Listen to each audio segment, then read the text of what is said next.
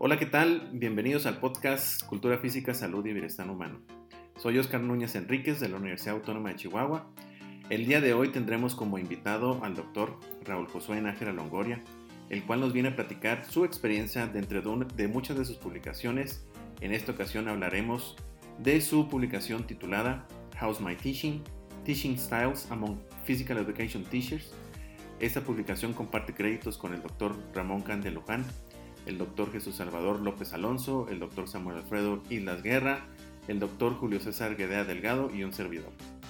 En esta ocasión platicaremos acerca de los retos, implicaciones, beneficios que esta investigación trae al mundo de la cultura física, salud y bienestar.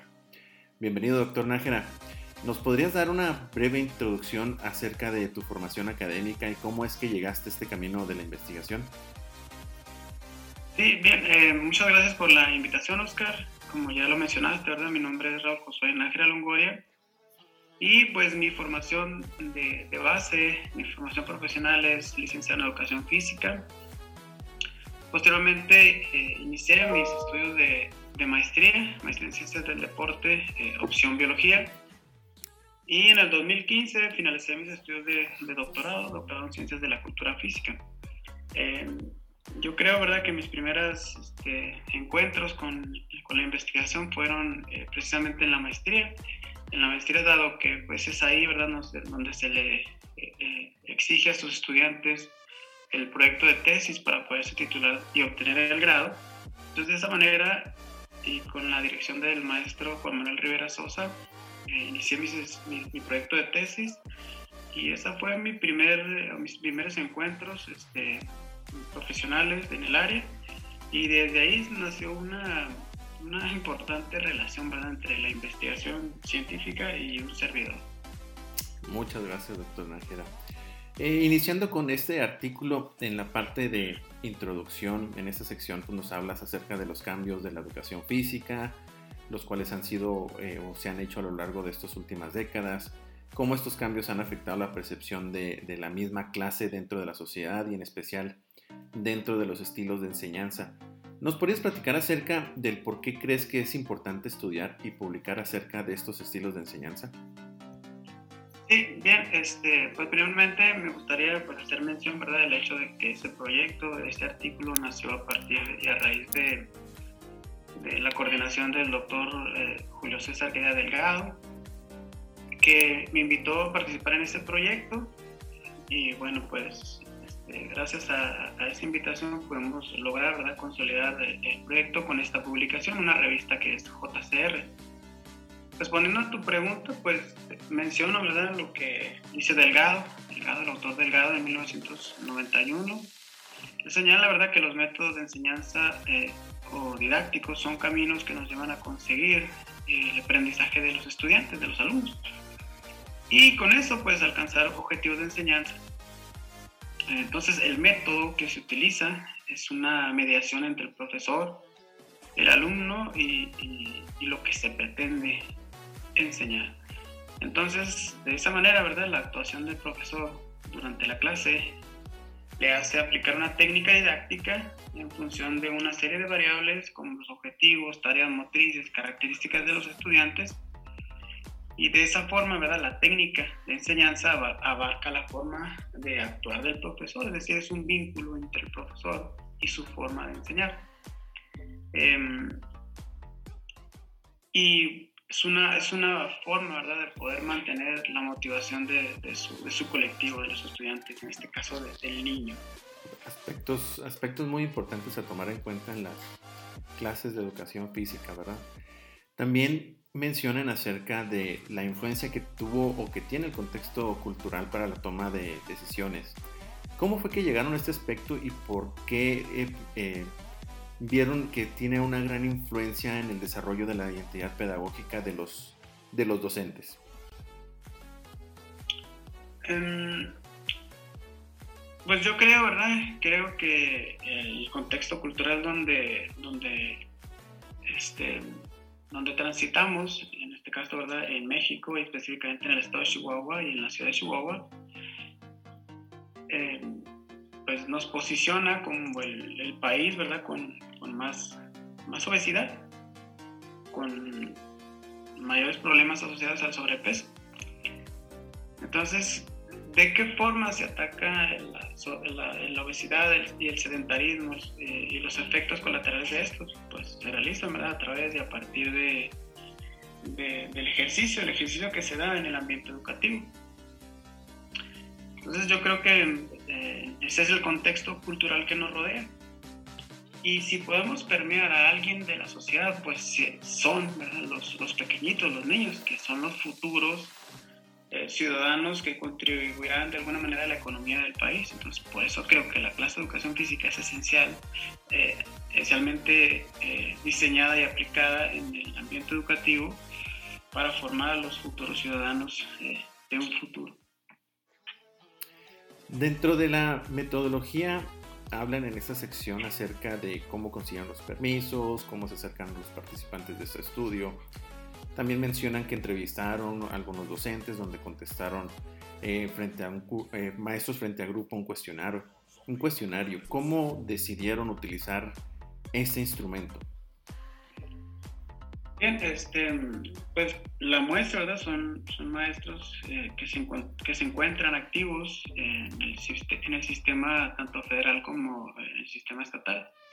Entonces, em, mediante reuniones, ¿verdad? Con el grupo de, investigadores, reconocimos quiénes son los coordinadores y dónde se llevan a cabo las reuniones este, em, mensuales que como una actividad permanente los maestros de educación física tienen. Es decir, es una práctica habitual de ellos. Por medio de, una comunicación directa, ¿verdad? Vía telefónica, nos comunicamos con, los, con esos coordinadores, con los asesores, y ellos durante sus reuniones mensuales nos dan un espacio para poder explicarles el proyecto. Entonces, al, explicarles el proyecto en, la, en la reunión, este, ahí mismo los invitamos a participar, explicamos la importancia de su participación, el rol dentro de la naturaleza, ¿verdad? del campo de la investigación. Entonces, eh, la, entrevista o la encuesta, ¿verdad? era de forma este, física, era escrita, se las entregamos, le damos un tiempo de 10 minutos para que la resolvieran y luego nos la regresamos. Cabe señalar, ¿verdad?, que que algunos de ellos no, no, la entregaban, no querían participar, pero pues sabemos que eso es un proceso natural. Sin embargo, creemos que alrededor del 90 al 95% de los maestros accedió y nos entregó su, su, respuesta. Y entonces pues, quedamos muy satisfechos con la forma en cómo seleccionamos la muestra, las puertas que tuvimos que tocar y las personas ¿verdad? que accedieron a entregarnos voluntariamente su participación en, esta, en este proyecto. También hablan dentro de la metodología que hicieron el análisis de datos usando un acercamiento comparativo y de análisis transversal. ¿Qué importancia tiene para esta investigación hacer este tipo de análisis? ¿Por qué fue el método que decidieron utilizar? Bueno, pues para, en primera instancia, ¿verdad? Esos tipos de, diseños este, son, o aparentemente son más cómodos, ¿verdad? Cuando tenemos una muestra tan grande una muestra tan grande y tan, tan, este, tan complicada de acceder, ¿verdad? Porque sí fueron varias reuniones durante varios meses. Y en primera instancia, pues el interés es eh, diagnosticar la situación actual, actual del profesional de la educación física. Cabe señalar, ¿verdad?, que quizás para poder hacer una intervención, pues tendríamos que realizar otro tipo de diseño que, que, no sea transversal, que no sea en un solo momento, sino que sea en varios momentos, es decir, el método o la estrategia longitudinal.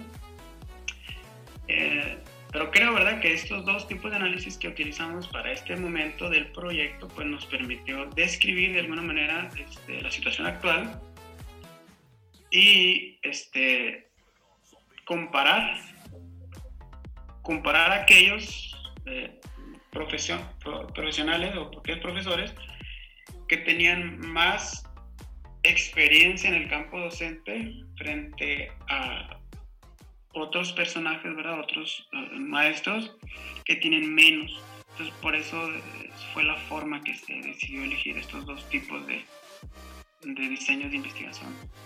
Muchas gracias. Dentro de los resultados mencionan que hubo una distinción del uso de un estilo de enseñanza tradicional como la opción que tanto maestros y maestras usaron mayormente. Sin embargo, hubo diferencias significativas para otros aspectos. ¿Nos podrías guiar por estos resultados? Sí, claro, este, como bien mencionas, ¿verdad? El estilo de enseñanza tradicional este, sigue siendo el más utilizado, el más socorrido por el, profesional de la educación física.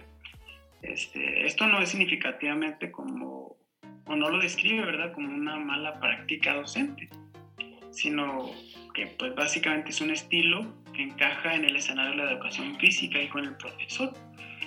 Este, estilo tradicionalista, ¿verdad? Señala que pues es el maestro el que tiene el mando y este lo cual quizás, ¿verdad? Debería o debe o parece ser que es apropiado debido a que pues controlar a un grupo de niños este, en el ambiente, en un ambiente abierto, con pelotas y aros, pues eh, tenemos que alguna manera controlar, ¿verdad? Eh, esto es lo que vimos, ¿verdad? Que sigue siendo muy utilizado, muy socorrido. Encontraron diferencias significativas con el grupo que tiene más años de experiencia. Con los otros grupos. Eh, lo que significa que ese grupo puede elegir otros sistemas de enseñanza donde se sienten más cómodos utilizándolos. Por esa razón, ¿verdad? Quizás estén mayor ventaja que el resto de los grupos. ¿Qué quiere decir esto? Que encontramos diferencias significativas con las personas que tienen más experiencia en, la enseñanza, es decir, utilizan más variedad, más gama de estilo de enseñanza que los que recién egresaron, que tienen 5 o 10 años de experiencia docente. Oscar. Sí, perfecto. Entonces, eh, esto los guió realmente muy bien ante lo que es pues, la discusión y la conclusión, ¿verdad? Porque realmente pues, el contexto tiene una gran influencia en la toma de decisiones, el uso y la implementación de un estilo de enseñanza, ¿verdad? También la edad, en lo, la antigüedad, ¿verdad? Del docente dando clases como tal, ¿verdad? Y pues descubrieron otros aspectos que, que ya nos acabas de mencionar que son relevantes para para este estudio, sobre todo para ir rompiendo con esa barrera que muchas veces se queda eh, incrustada en lo tradicional como los docentes, ¿verdad? Ya por último, doctor Najera, en futuros estudios, ¿hacia dónde se dirige ahora y cuáles serían algunos de los próximos proyectos que tienen en puerta? Mira, este, yo creo que uno de las de los, de los retos que tenemos es eh, generar ¿verdad? instrumentos, mm, instrumentos actualizados que midan ¿verdad? cuál es la tendencia del método a utilizar. Por ejemplo, el que utilizamos, el, el, instrumento que utilizamos en aquel entonces, pues se creó hace más de 10 años y en España. Eso significa que pues, en un contexto mexicano y actual pudiera no reflejar verdaderamente los resultados propios de nuestra muestra. Entonces yo creo que en primera instancia pues generar un instrumento que mida y que sea viable y confiable. El segundo término que también queremos, ¿verdad? que es muy relevante, es poder utilizar diseños de investigación este, longitudinales. Es decir, observar durante varias etapas, durante el ciclo escolar, bueno, cuál es el comportamiento del profesor. Inclusive poder abordar también la opinión del propio estudiante, del propio este, sujeto de estudio, que en este caso es el niño. Y pues abarcar otros estados y diferentes niveles educativos. Yo pienso que ese es el reto, un reto que pudiéramos nosotros proponer para la clase de educación física. Sí, sobre todo el iniciar como investigadores o como docentes a unir ¿verdad? lo que es teoría práctica e investigación en nuestro país, cosa que es de gran importancia, ¿verdad? Pues muchísimas gracias por escucharnos. Los esperamos en el próximo capítulo de su podcast Cultura Física, Salud y Bienestar Humano. Hasta luego.